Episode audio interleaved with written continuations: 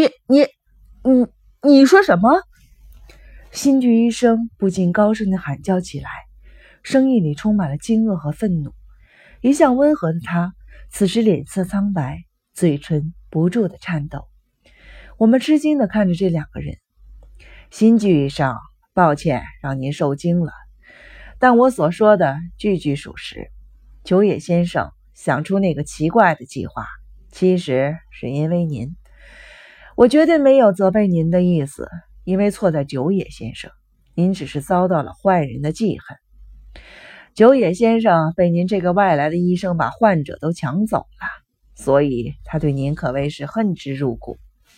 他一定是觉得，就算把您大卸八块，也难解他的心头之恨吧。这样的怨恨越积越深，他终于制定了一个杀您的计划。杀杀我？新居医生的脸愈发的苍白了。在众人的注视下，他有些不知所措，端着酒杯的手不住的颤抖。正是，九野先生想杀您，可他知道，如果只杀您，他立刻就会被人所怀疑。毕竟您夺走了他的病人，全村人都知道他恨您入骨。于是他想，有没有一种办法，即使把您给杀了，也不会被怀疑呢？他左思右想，终于想出了一个办法，就是这次的八木传说杀人事件。他巧妙地利用浓茶尼姑散布孪生杉树中的一棵被雷劈倒的，是八木神明所要活祭品的谣言。假设村里并列或对立的两者之一都会被杀掉，制造出一种迷信式的犯罪。你的意思是？新区医生惊愕不已地问道。九野先生为了杀我，打算连累那么多无辜的人吗？正是，九野先生不在乎杀多少人，因为他从一开始就没打算真的去杀人。你说什么？新居医生瞪大了眼睛，这话是什么意思？我不明白。金田一耕助睁着天真无邪的双眼，笑眯眯地盯着他。新居医生，请原谅我失礼了。您看起来是个温厚而完美的人，可是您迄今为止就没有恨过什么人之类的吗？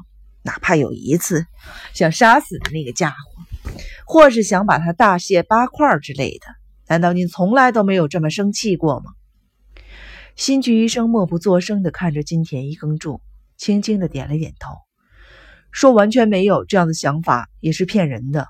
当然，我从来没有想过要付诸行动，对吧？”对吧？金田一耕助好像很高兴，不停地挠着头上的鸟窝，说道：“我们这些愚钝的凡人，凡事都是在精神上喜欢杀人。在座的这位警部先生，已经不知道在脑海里杀了我多少回了。算了，先不开这种玩笑了。九野先生的杀人愿望也是这种程度，他从一开始就没有想付诸行动，而是……”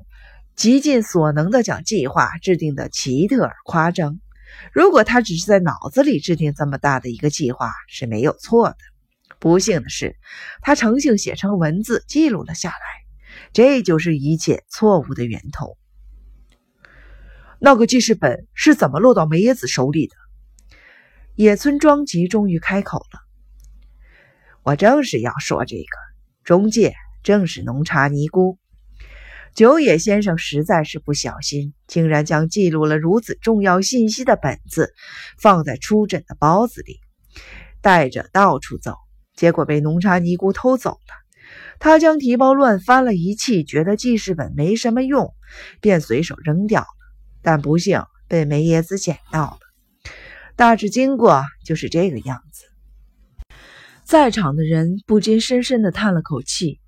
金田一耕助的眼神。暗淡下来。其实谁也不知道事情的起因出自哪里。梅耶子就算没有捡到那个记事本，或许也会做类似的事情。那个记事本加快了他的行动，这一点毋庸置疑。他看过记事本中那个奇妙的杀人计划后，该是多么的惊讶呀！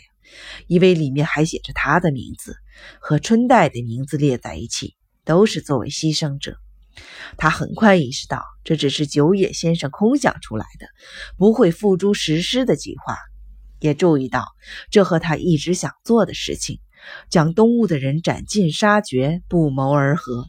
因为上面列举的牺牲者，包括东屋所有的人。他将九野先生制定的这个以杀新居先生为目的的杀人计划原封不动地拿了出来，只是将目标偷换成了东屋一家。命运就这样注定了。美野子和九野先生不同，是个极富行动力的人，所以一切都在按照计划有条不紊地进行。于是，诡异的八木村连环杀人案拉开了序幕。令人窒息的沉默笼罩着人群，所有人的心情都郁闷到了极点。不久，金田一耕助似乎想要打破这沉默，大声地咳嗽了两三声。虽说是自作自受，但这个案子里最可怜的还是九野先生。看到村里依次按照自己编的计划被一个个的杀掉，他该感到多么的震惊与恐惧啊！当然，在他的计划里。除了新居医生以外，杀死两人之中的哪一个并未确定。可这件事他又不能对别人说，他只能瞪着恐惧的双眼，关注着事态的发展。终于，他金笔书写的那份杀人计划表出现了。他被打入绝望的深渊。他一度极力的否认，可人们终究会查出那是他的笔记。到时候该怎么样的辩解？那个荒唐愚蠢的计划，是因为自己太嫉妒新居医生了，写出来只是发泄不满。这样的话，他怎么说得出口？于是他出逃了。除了暂时躲起来，他别无出路。凶手把他骗到了洞里，用毒药杀了他。我们也无从得知，当时凶手是用怎样的花言巧语欺骗了他。估计是劝他在事态平息之前先躲一阵，终归找到解决办法之类吧。毕竟对方是女人，九野先生最终也放松了警惕。这么说，美野子对洞内的地形很熟悉吗？我问道。没错，毕竟她是个才华过人的女人，不可能对宝藏传说不感兴趣。我觉得她很早就进行过洞窟的探测。而且有确切证据表明，他经常出入地下通道。警部先生，麻烦你把那些东西拿出来给大家看看。击穿警部从包里取出那些东西时，我不由得瞪大了眼睛，竟然是三枚金币。在座的鹰泉师傅告诉我们，这三枚大金币就在不久前还安放在圆之凳的失蜡的棺材里。鹰泉师傅很早以前就知道此事。但他担心会打搅佛祖的清净，便没有动他们。虽说僧侣应该无欲无求，我还是要向鹰泉师傅致敬。这若是换算成现在的价格，可是一笔不小的数目呢。还有，请允许我说点题外的话。既然已经出现了这三枚金币，说明宝藏传说并非子虚乌有。要不要寻个机会去找找看？我和点子微笑着对视了一眼，立刻又移开了视线，不发一语。请问那些金币是在哪里发现的呢？点子毕恭毕敬地问着。啊，对了，我忘了说了，是在梅耶子的文卷夹的底部发现的。仅凭这件事情也，能看出梅耶子最近的确去过洞里。他或许是在小梅夫人被杀那晚发现这些金币的。他去确认失蜡棺材时，小梅夫人和小朱夫人正好出现，或许是偶然碰上了，也可能是他特意的等在那里。总之，两个人过来之后，他突然从棺材上跳下，把小梅夫人勒死了。或许对他来说，小梅夫人和小朱夫人谁死都一样，但被雷劈死的是小竹山树。所以他的本意还是想杀小竹夫人，这才在那张杀人名单上错误地划去了小竹夫人的名字。那个人，我低声地说道，总是分不清小竹夫人和小梅夫人。原来如此，所以说当时还是搞错了。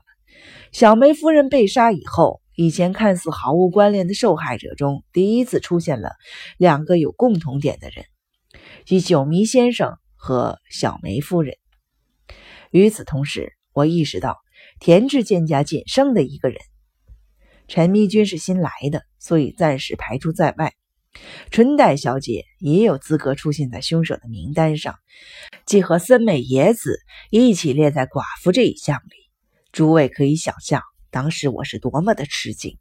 至此，作案动机终于浮现了：凶凶手是想杀光整个东屋家族啊！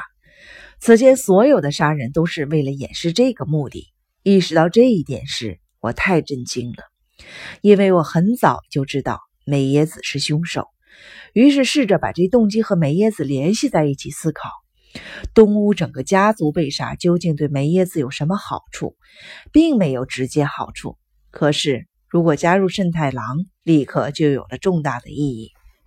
习武主任曾经告诉我，梅耶子在前夫死后，曾经打算和慎太郎先生结婚。于是我以为这次的案件是两人合谋。我这样想也无可厚非。因为我并不了解梅耶子和慎太郎之间微妙的心理斗争和意气用事。慎太郎目光暗淡的点了点头。现在想来，如果他们抛弃那些所谓的义气、自尊，和梅耶子结婚，至少八木村的杀人案就不会发生了。但那样，他就娶了一个杀死自己前夫的女人。动机和凶手都弄清楚了。我究竟该采取怎样的对策呢？实际上，当时并没有什么好的解决办法，我手头也没有任何可以揭发美野子和慎太郎。当时我是这样认为的，并没有他们的材料，于是我只能等待。凶手迟早会向春代小姐下手，到时只能抓住他。当时我这样打算，可是凶手远比我高明。我是这样分析的。美野子或许认为久野牺牲的遗体不可能被人发现，这件事情上他有些过度的自信了，所以他打算将所有的罪名转嫁到久野医生的身上，让人们认为久野医生杀了所有人，然后畏罪潜逃，过上个半年一年的，即便那具尸体被发现，也已经是一堆白骨了。不可能分辨出他和小梅夫人究竟是谁先死掉的。不，应该说，即使他在杀死小梅夫人之后，接着杀死春代小姐，也能够做到让人们相信是九野医生干的。即认为九野医生失踪后，在洞穴里生存了一段时间，杀了小梅夫人，然后又杀了春代小姐，后来便逃进了洞穴的深处，将那张杀人名单放在胸前，自杀了。他一定是想制造这样的假象。可是，当九野医生的鸭舌帽在小梅夫人尸体旁被发现时候，我就知道九野医生已经死了。正因为我坚持要搜查洞穴，逼得他不得不紧急地变更了计划。如果当时九野医生被发现，很快大家就会知道九野医生是死在小梅夫人之前，上海春代小姐的罪名也无法转嫁给他了。于是他必须选择一个新的嫁祸对象，那就是你，陈密君。